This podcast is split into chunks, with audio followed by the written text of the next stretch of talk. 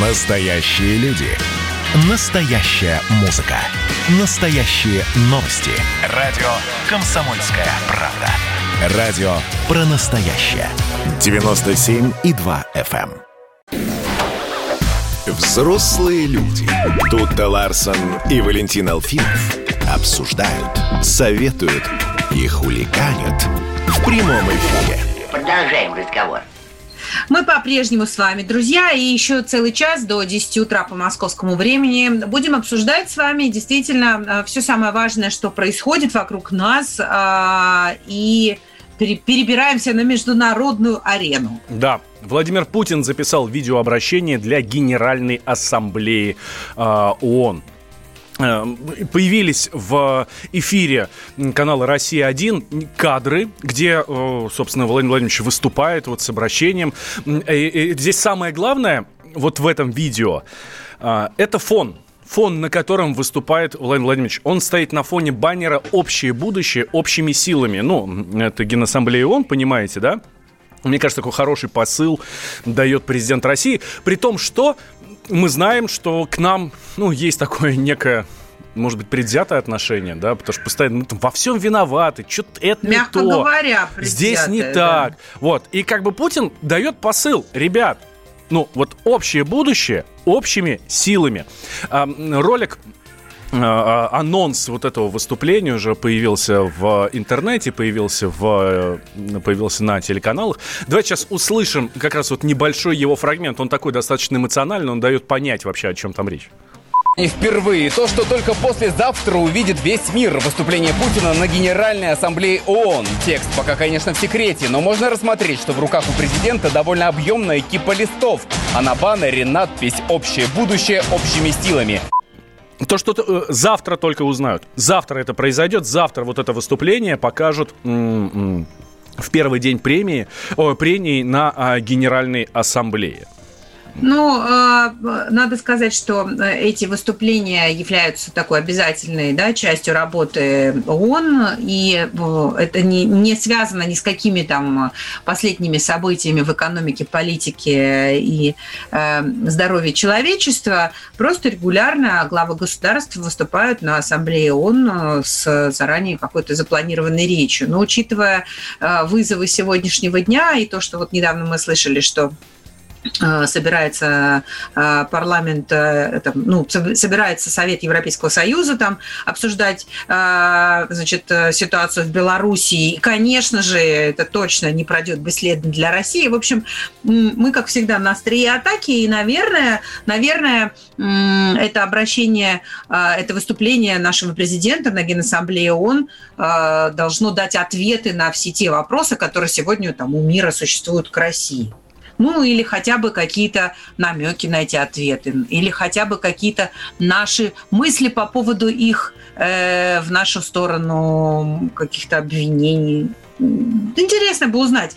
А, конечно, прогнозировать сложно, но, может быть, мы с помощью эксперта попробуем это сделать. У нас на связи директор Центра политологических исследований финансового университета Павел Салин. Павел Борисович, доброе утро. Доброе утро. Здравствуйте, Павел Борисович. А, давайте попробуем дать прогноз. Какова будет реакция Запада на выступление Владимира Путина. Понятно, что речь мы не знаем, о чем там uh-huh. будет говорить президент. Вот. Но мне кажется, можно уже спрогнозировать, как на это будет реагировать. Да, вы абсолютно правы. Можно спрогнозировать, как они будут э, реагировать, так же, как вот рамочно можно предположить, о чем будет говорить Владимир Путин, не конкретной темы, а масштаб. Также рамочно можно предположить реакцию э, не на то, что он будет говорить, потому что ни мы, ни, Запад, ни наблюдатели внешние не знают, а реакцию на Владимира Путина. А, вот если бы... Вот, вот, было... вот здесь вот вы сейчас, правда, абсолютно правы. Реакция будет не на слова, а на самого да, Путина. на Владимира Путина, правильно. Да, если бы это было выступление очное в э, Генассамблее, а не заочное, то наверняка там бы устроили демарш с э, выходом из зала, с э, покиданием, то есть... Э, западных странах. Ну, там есть процедуры уже отработанные. Сначала выходит э, там зачинщик, условно говоря, Соединенные Штаты, потом, ну, чтобы эффект растянуть, потом начинают выходить другие делегации, чтобы выступающий вот постоянно видел, что что бы он ни говорил, его люди игнорируют и постоянно выходит и выходит. Но если вы публичное выступление когда-то вели, сами понимаете, это очень сильно деморализует. Вот постоянно кто-то встает и выходит, выходит, а тут группами выходит, делегациями. Вот э, такое может быть. Как это в онлайне реализовать, э, я не знаю. Но реакция будет скорее, скажем так, э, умеренно негативная. Почему умеренно? Американцев нет ресурсов и времени сейчас что-то устраивать полноценное. У них там большая э, проблема с выборами, как провести. Вот. А, ну, я, я боюсь, что не обойдется без русских хакеров. И в этом случае, поскольку онлайн без них у американцев не обходится. Ну, Но, а не а... знаю, там все-таки эта вещь такая здесь. Э, вряд ли Димарши, наверное, будут такие конвенциональные. Выход из зала, но если брать офлайн выступлений. Это, скажем, конвенциональная реакция. Хакеры это не конвенционально. Я не уверен, что стороны будут все-таки замахиваться на святое. Павел Борисович, я вот смотрю, по словам официального представителя генерального секретаря ООН э, Стефана э, Дюжарика, э, организация уже получила 26 видеовыступлений. Это же видеовыступления глав государств, правильно? Ну, я понимаю, да. Вот. А еще мы знаем, что там будет видео выступление Светланы Тихановской, бывшего ага. кандидата в президенты Белоруссии. Ага. А, она-то вообще там каким боком?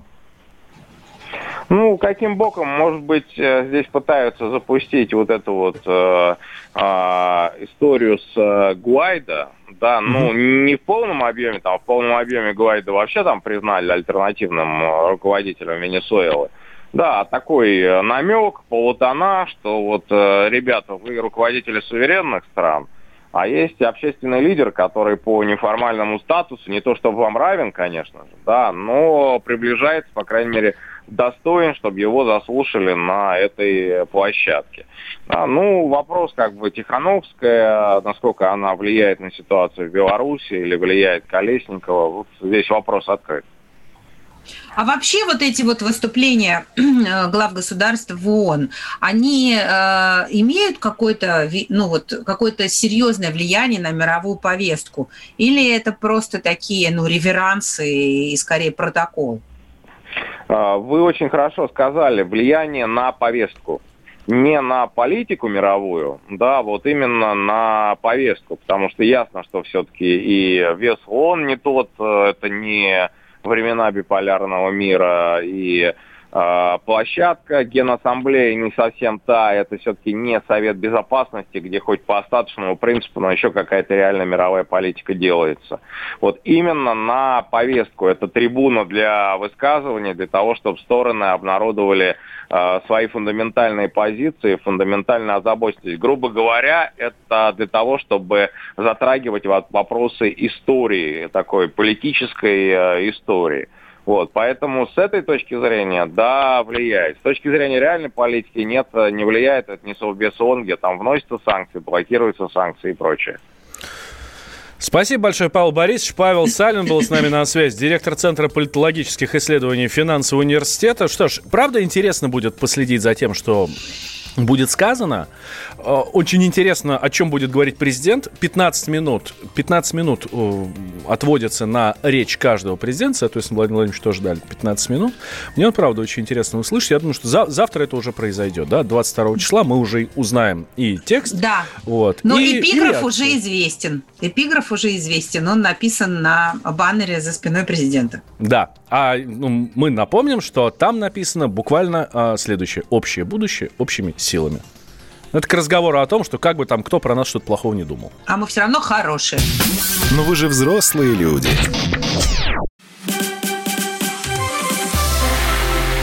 Это было начало.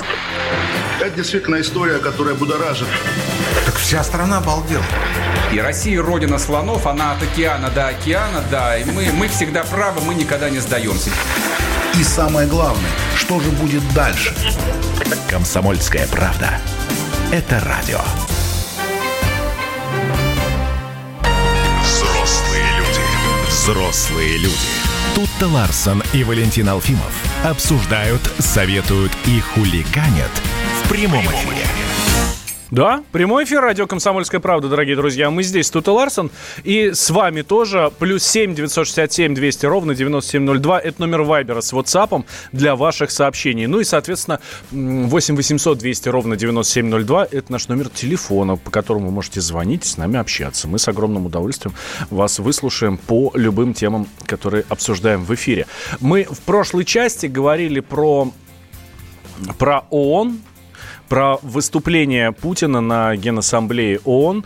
Оно произойдет, э, оно пройдет завтра. Владимир Владимирович записал видеообращение, оно 15-минутное. Ну, 15 минут это как раз время, которое выделяется, да, выделяется лидером для вот этого видеообращения.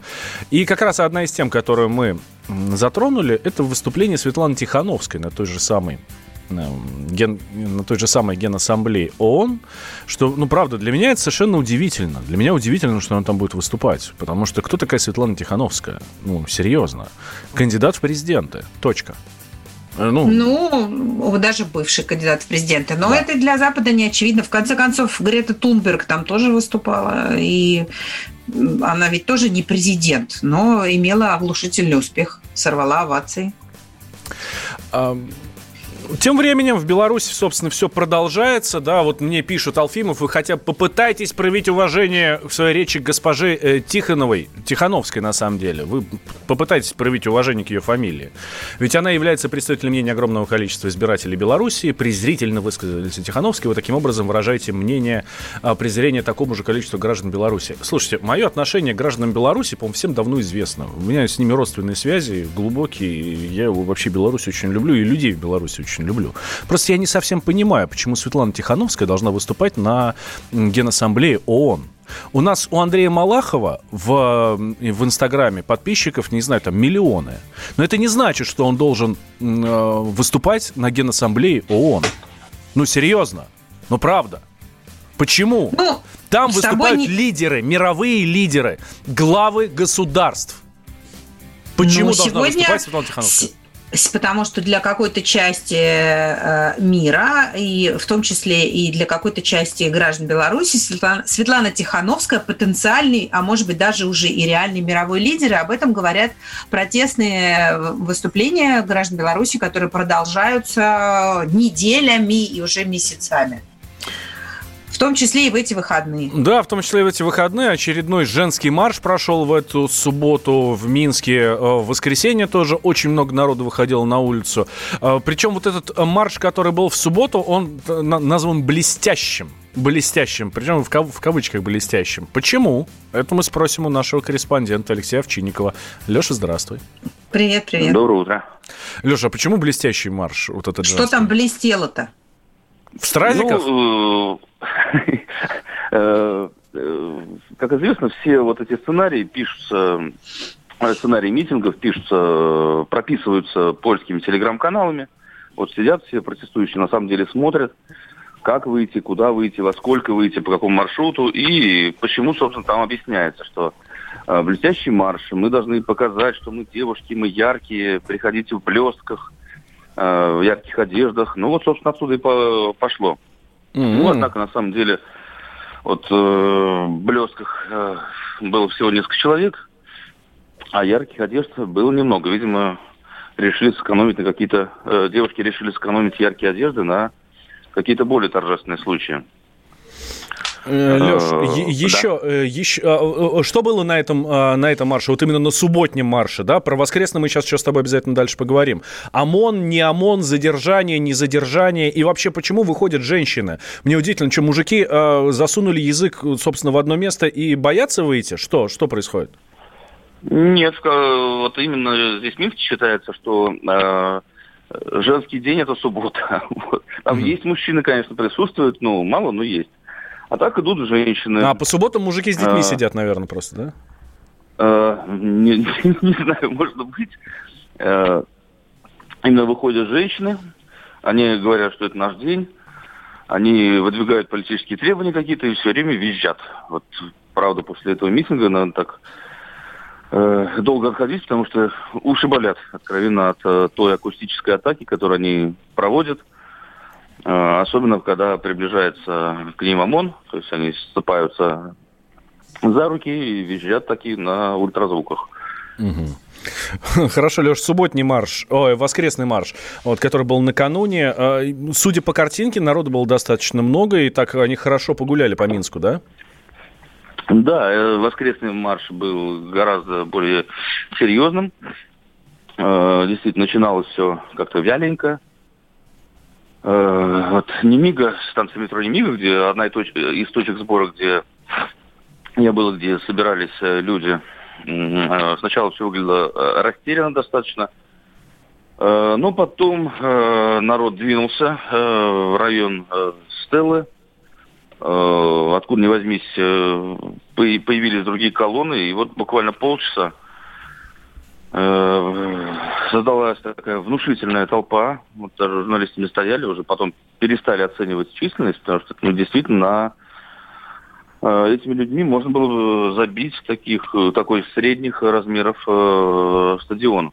Судя, вот по, судя по сообщениям правозащитников, 236 человек были задержаны. Это, э, это не так много, как там, я не знаю, 9 августа, 10 августа, да, когда совсем было все плохо, когда э, ну, да, ОМОН да. совершенно ну, не понимал, что делал, как мне кажется. Да? Вот. Э, сейчас все-таки задержанные были. Это, это провокаторы или кто? Может быть, там пьяные, да, просто и там ради там, сохранения порядка их задерживали. Вообще, как вела себя милиция?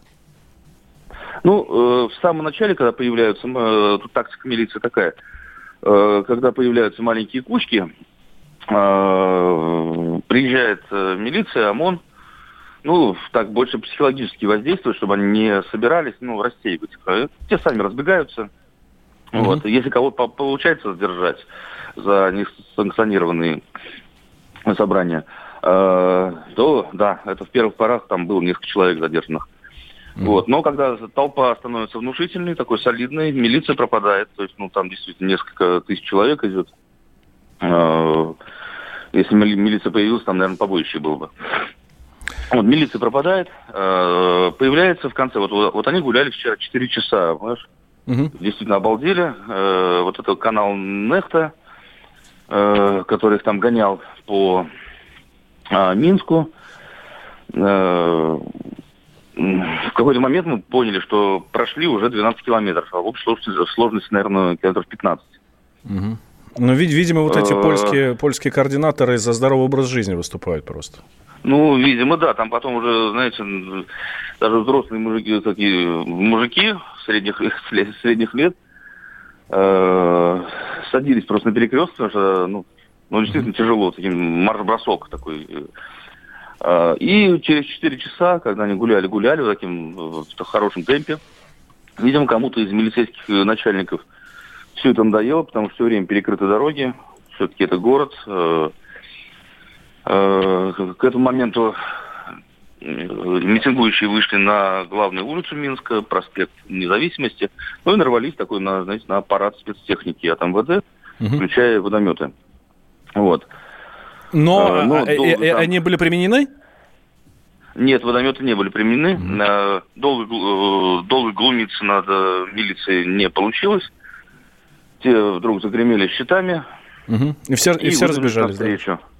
Выдвинулись навстречу, причем в разные стороны, растекли толпу. Да, большинство, конечно, сразу в кусты, в подворотне. Угу. Да, Леш, спасибо вот. большое. Отлавливали, отлавливали. Да, ну, ну это дальше задержанные. Да. А Алексей Овчинников, специальный корреспондент комсомолки, сейчас в Минске находится, следит за тем, что происходит, за бунтами местными, за демонстрациями и за всем остальным следит. Давайте сейчас уйдем на небольшой перерыв, после новостей продолжим, да? Тут Ларсон. Да, да, конечно. Да? Согласна? Вернешься? О, да, новостей достаточно. Былых времен не осталось порой имен. Те, кто приняли смертный бой, Стали просто землей и травой. Только грозная доблесть их Поселилась в сердцах живых. Этот вечный огонь Нам завещанный одним Мы в груди храним. Погляди на моих бойцов Целый свет помнит их в лицо. Вот застыл батальон в строю Снова старых друзей узнаю двадцати пяти.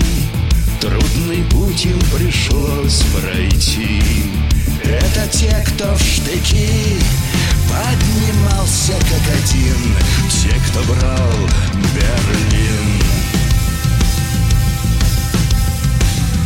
Нет в России семьи такой Где не памятен был свой герой И глаза молодых солдат С фотографий увядших глядят.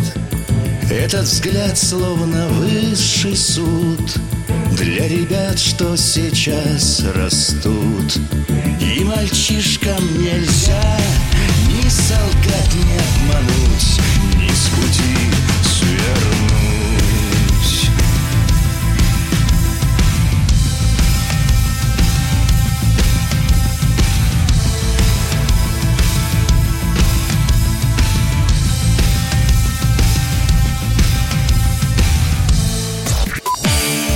Настоящая музыка. Музыка. На радио «Комсомольская правда».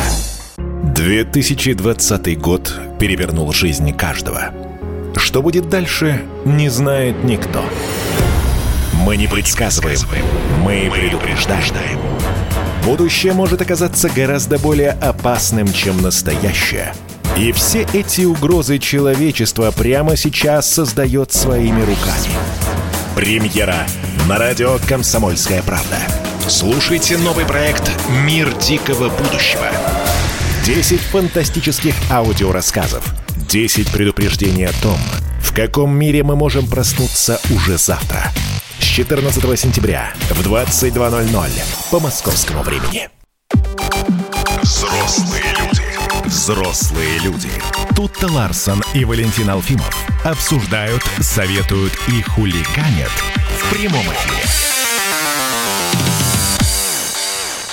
Хочу с вами, друзья, обсудить э, стереотипы, которые существуют в мире автоводителей и автолюбителей. Мы все знаем, многократно э, испытали на себе всевозможные э, условности, всевозможные э, штампы и какие-то, ну, я не знаю, форматы, в которые мы друг друга втискиваем, когда мы на дороге, да, то есть женщина за рулем – это обезьяна с гранатой, мы это уже неоднократно слышали.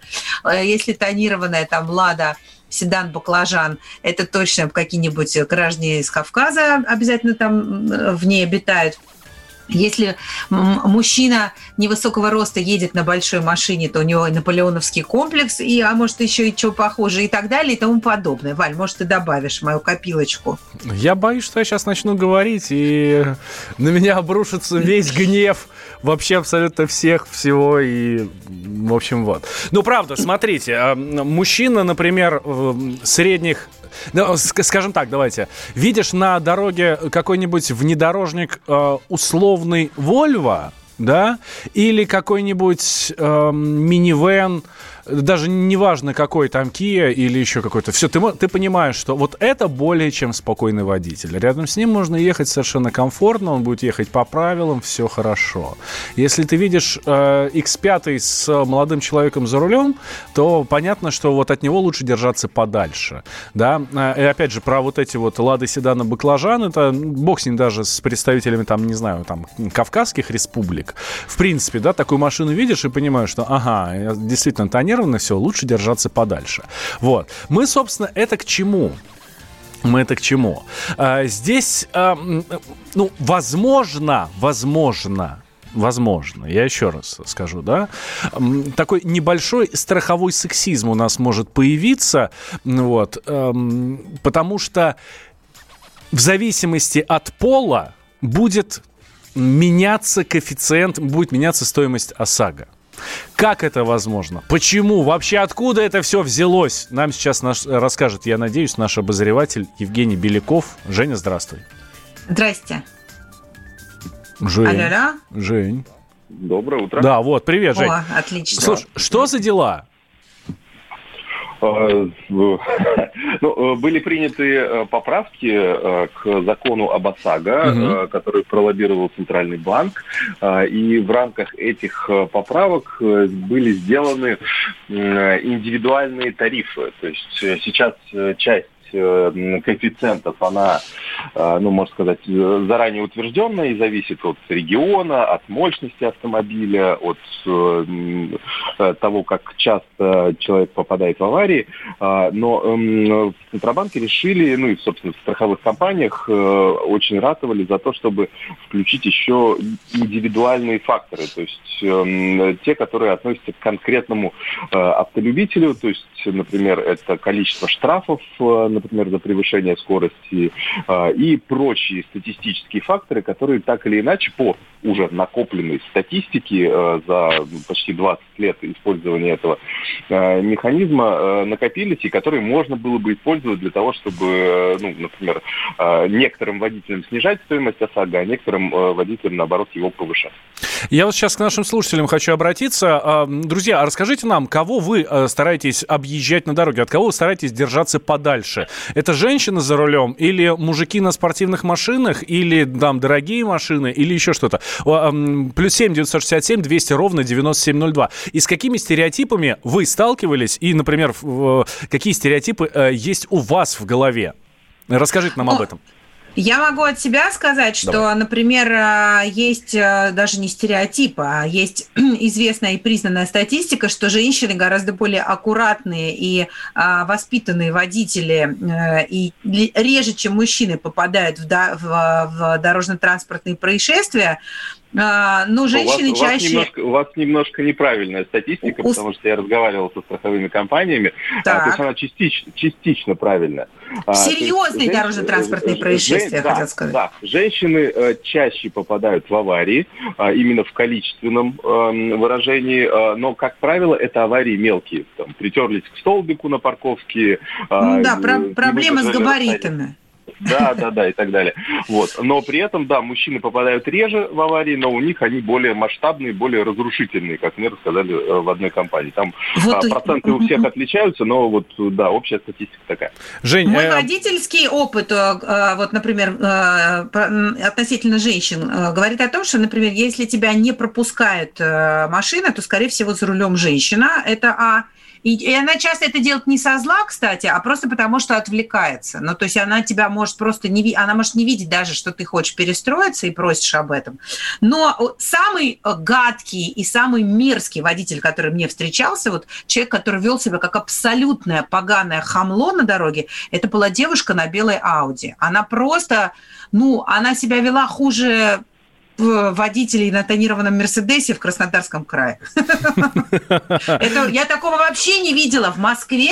Э, это было просто невероятное хамство. То есть, ну, ну она просто создавала а, обстоятельства до ДТП, и люди просто от нее отскакивали, лишь бы не иметь дела. Может, она под чем-то была, я не знаю. Но у нее был просто такой нормальный, а, хороший представительский седан BMW, Audi. И это абсолютно, Валь, вот не соответствовало никаким нашим стереотипам, правда же? Почему? Вполне соответствует. Э, Красивая дев... молодая девушка, девушка на, дорог... на белой на дорогой машине. Иномарке. Ну, девушка да, ну, на дорогой вот... иномарке ведет себя как... Э, как ведет дура, себя ну. как Лада Седан Баклажан. А, Жень, э, неужели действительно из-за пола мы будем платить по-разному? И кто больше, кстати? Ну, смотрите, там э, примерно вот в среднем компании, э, как мне рассказали сразу в нескольких компаниях и, собственно, подтвердили в Российском Союзе автопоставщиков, что сейчас в среднем где-то 18-20 факторов дополнительных учитывают страховые компании, то есть пол это один из них, и причем э, не все компании его еще внедрили в свои вот актуарные расчеты. А, поэтому э, э, и э, как э, тоже в некоторых компаниях мне пояснили, что э, сейчас пока различия минимальные минимальный. То есть они действительно, да, учитывают, что мужчины более разрушительные, в более разрушительные аварии попадают, но вот разница именно по половому признаку пока минимальна. А, но при этом есть еще другие факторы, например, э, это марка и модель машины, то есть вот вы правильно сказали, что спортивный автомобиль, он э, особенно красного цвета, у, у него будет дополнительный... Да подожди, цвет тоже влияет? Цвет, э, как, что интересно, тоже влияет. То есть э, за, за красную Феррари ты будешь платить больше, чем за желтую Феррари? Скорее всего, да. Да, скорее всего, да, потому что, ну, э, статистика есть статистика. То есть это не стереотипы, это не исследования британских ученых, это статистические методы, которые используют компании. С 2003 года у нас эта система э, работает, и уже, ну, как big data, да, так называемые, большие данные уже накоплены в таком количестве, что их уже, собственно, каждая компания может использовать уже на свое усмотрение и, и включать те или иные параметры вот в эти расчеты. Э, Жень, А самое, же самое маленькие главное. А как же маленькая красненькая машинка? Это тоже Мали- теперь не, фактор маленькая, маленькая, наоборот, да, то есть э, и от мощности. Ну, во-первых, там вот, э, вот эти индивидуальные факторы, они хотя, конечно, играют роль, но они не настолько большую роль играют, э, ну, то есть они вот определенный процент добавляют или убавляют, например, у того или иного водителя. Но есть еще э, очень больших э, коэффициентов, которые, ну, гораздо сильнее влияют на тариф по ОСАГО. Я вот сделал примерный расчет а, по тому, сколько может стоить годовой полис ОСАГО, если, например, все самые худшие факторы сложить и все самые хорошие факторы сложить, да, то есть самый-самый аккуратнейший водитель а, и самый-самый ужасный водитель, вот у них стоимость полиса будет отличаться, ну, еще зависит от того, где он живет, на, какой автомо- на каком автомобиле ездит и так далее. Вот, грубо говоря, а, э, 20-летний водитель, э, который за последний год попал в три аварии, у которого, соответственно, стаж очень маленький, и который ездит на вот красном Феррари и живет в Челябинске, то он будет платить за годовой полис э, порядка 150 тысяч рублей. А, вот Ничего по себе. новому закону. Э, Да. А, Ну, потому что у него сразу и, и молодость, э, которая, как известно, да, вот более... А, э, Че- а Челябинск-то? А Челябинск при чем? а самое интересное, что в Мурманске и в Челябинске, вот если посмотреть на коэффициенты, которые есть э, на сайте Центробанка, а, даже выше коэффициент региональный, э, ну, который добавляется к базовому тарифу по ОСАГО, чем в Москве. Это тоже статистически вот выяснили и э, поменяли немножко вот эти коэффициенты. Э, Они теперь вот э, по каждому региону свой коэффициент. Есть, э, Хорошо, грубо Жень, говоря, э, а минимум, минимум годовой какой может быть? э, 430 рублей. 430, э, э, максимальный Это- 150, это- а это минимум если- 430, да? Э, Да, макси- максимально 150 тысяч, минимум 430. Это если а, водитель 60-летний водит малолитражку в сельских э, районах Тывы и, естественно, там э, не попадал в аварии в последние 10 лет. И не красную. Не красную малолитражку. Желательно. Да. Жень, спасибо большое. Да, мы услышали. Э, Слушай, ну, смотри, я так... Я так и не поняла, чем Челябинск-то провинился. Что после метеорита там повысился коэффициент, я не понимаю. Ну, а, слушай, а, у нас есть в разных, а, в- действительно, в разных регионах разные коэффициенты, и действительно, Мурманск и Челябинск, может быть, там повышенная аварийность, может быть, там какие-то не очень адекватные водители. Слушай, ну, вот э, такая штука есть, да, действительно работает. Слушайте, читаю ваше сообщение, тут в шоке, честно говоря, немного. Мне все равно, кто и на какой машине, еду по правилам, никому не уступаю, это одно сообщение. Второе, Александр пишет, часто замечаю молодых женщин с гаджетами за рулем. Да, бывает часто, сейчас они еще смс пишут, раньше только разговаривали. Всё, Села за руль, все, телефон к уху, по-другому не едет машина. А, женщины неаккуратны, от них просто подальше надо держаться, и они всегда главные, даже на второстепенной дороге, пишет нам наши слушатели. Вот. Ну вот это я никому не уступаю, это чревато на самом деле, потому что однажды уступить-то захочется, чтобы вам уступили, правда?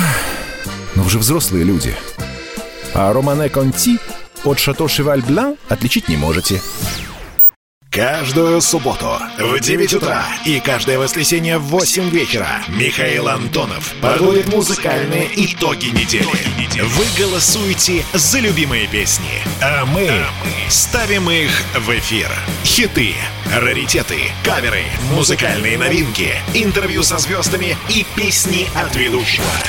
Поднимались Иваны, ни свет, ни заря. Настоящий хит-парад на радио «Комсомольская правда». По субботам в 9 утра и в воскресенье в 8 вечера. Включайтесь. Коридоры власти. И мы в этих коридорах вместе с Дмитрием Смирновым, нашим специальным корреспондентом. Дима, здравствуй. Доброе Привет. утро.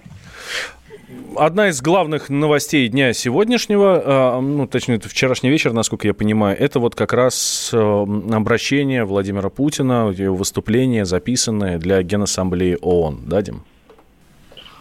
Ну, я даже не знаю, как ответить на вопрос.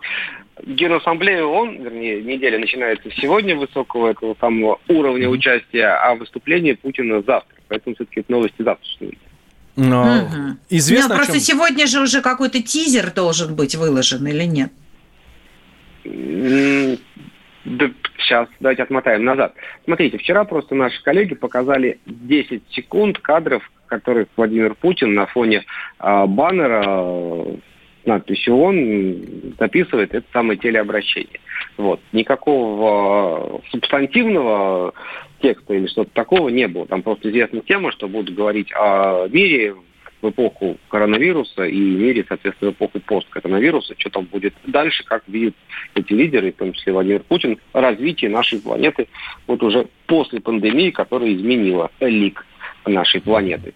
Вот. А какие-то там тезисы или что-то такое, конечно, этого не предвидит. Все увидим завтра, когда начнется выступление. Владимир Путин выступает восьмым теперь. Теперь кубинец его почему-то там подвинул. Он был седьмым. Сейчас будет после Кубинского. А Светлана Тихановская какой выступает? Светлана Тихановская не выступает пока в списках. Там выступает а, Владимир Зеленский. Но не в первом дне, а где-то в втором или в третьем. Угу. Было много разговоров о том, что она запишет видеообращение и выступит на вот этой вот генассамблее. Не, может и выступит, черт его знает, но пока вот списках ее там никто не видал. Слушай, э, эта генассамблея, она же пройдет в, он в удаленном формате, да? В, сам в Нью-Йорк никто не полетит ну, в сам Нью-Йорк никто не полетит, это давно они все от этого отреклись. А, там вообще интересный формат, потому что в зале будет сидеть только по одному постпреду от каждой страны, mm-hmm. соответственно, а на трибуне генсек ООН, и постпред будет представлять, соответственно, а теперь, скажет э, Василий Небензя, Владимир Путин, и на экране появится Путин и зачитает свое обращение. Ну и все остальные. То есть так, даже Трамп не поедет, которому там 15 минут на маршрутке за угол заехать. Слушай, а мы вот разговаривали с нашим экспертом сегодня, и он рассказывал о том, что довольно часто во время выступлений а, вот в, на Генассамблее ООН а, некоторые делегации ведут себя демонстративно, вот, ну, выходят там из зала всячески. По-свински. Да, да, ну, во время того, как человек речь толкает, они всячески демонстрируют свою фи, а теперь они его вроде как и продемонстрировать не смогут никому. А что действительно у нас вот такие вот э, случаются ситуации во время выступлений нашего президента?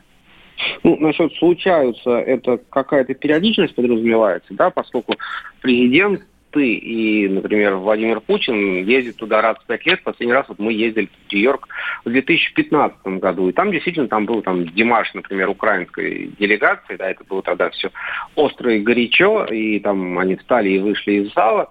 Ну, Э, говорить, что это какое-то там такое экстраординарное явление нельзя, потому что там лидеров, я извиняюсь, 125 человек, это буквально цифра, вот, и они выступают по 10 часов там несколько дней, и сидеть в зале все это время нельзя. Просто кого-то интересно слушать, там набивается целый зал. Вот Путина был там большой зал, или Трампа слушали, когда Обама тогда был еще. Вот. А там Порошенко, и там было много фотографий, да, когда там пустой зал, и все говорят, а, никто не пришел. на самом деле просто люди не сидят и не слушают круглые сутки, а кто-то пришел, посидел, ушел там, слушать другого варианте или не слушает. Ну, то, то есть ты хочешь сказать, что не со зла вся эта история происходит, да? Ну, нет, где-то она демонстративна, как была вот, например, тогда с нашими украинскими друзьями, а где-то это просто, ну, вот такой рабочий момент. Там, ну, никому не интересно слушать там лидера Папуановой Гвинеи, да, никто в этом не виноват.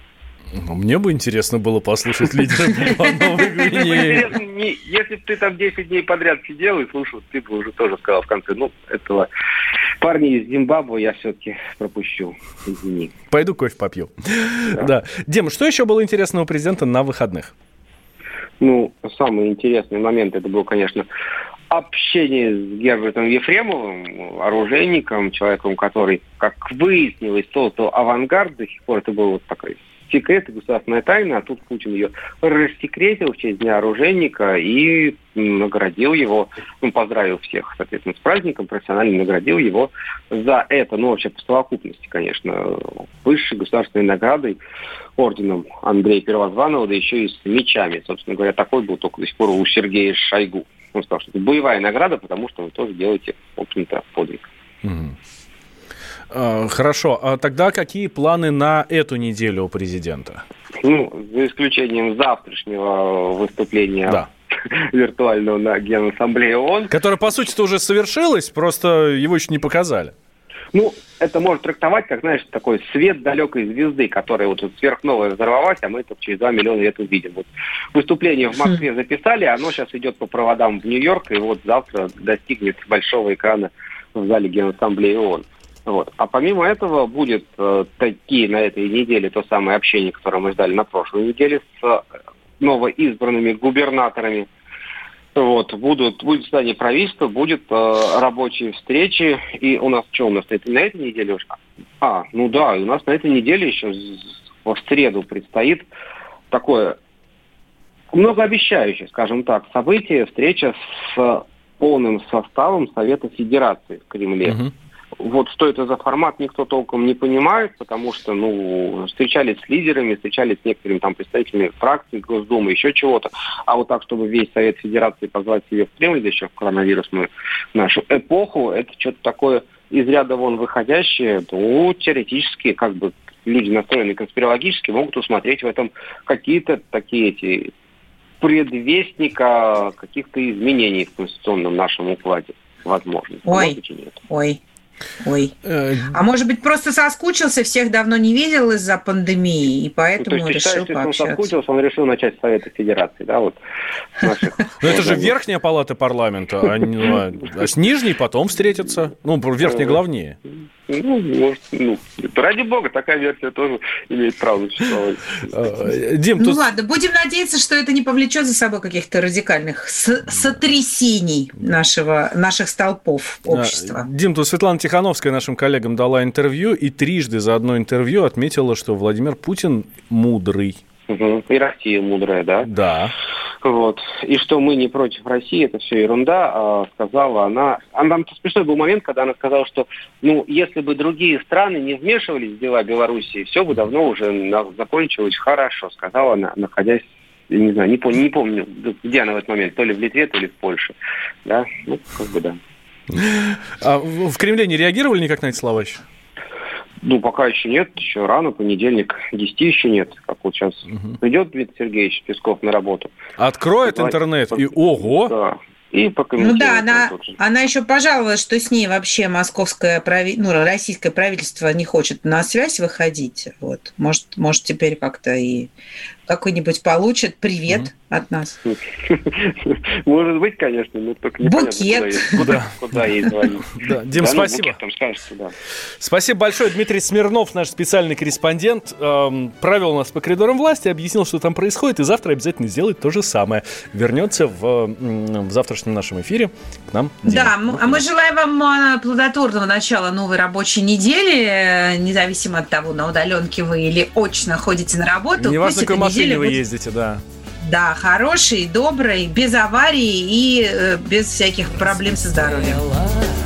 И упала на столе, чуть поела Да скатилась по зале убитых песен Да мне нечего терять, мир так тесен Дай-ка, брат, тебя обнять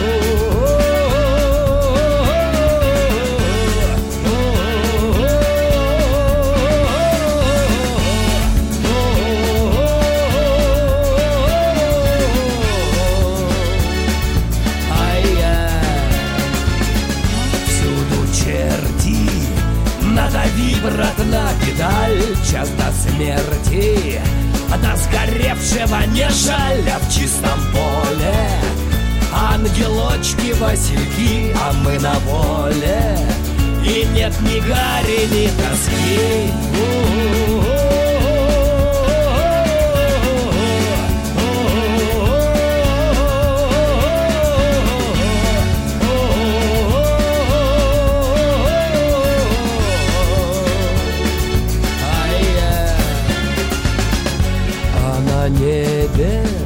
Сашка да Илья, хватит хлеба. А да сто грамм без них нельзя, что нам плакать. Здесь не срам чего страдать, и рай не слякать. В юга наша благодать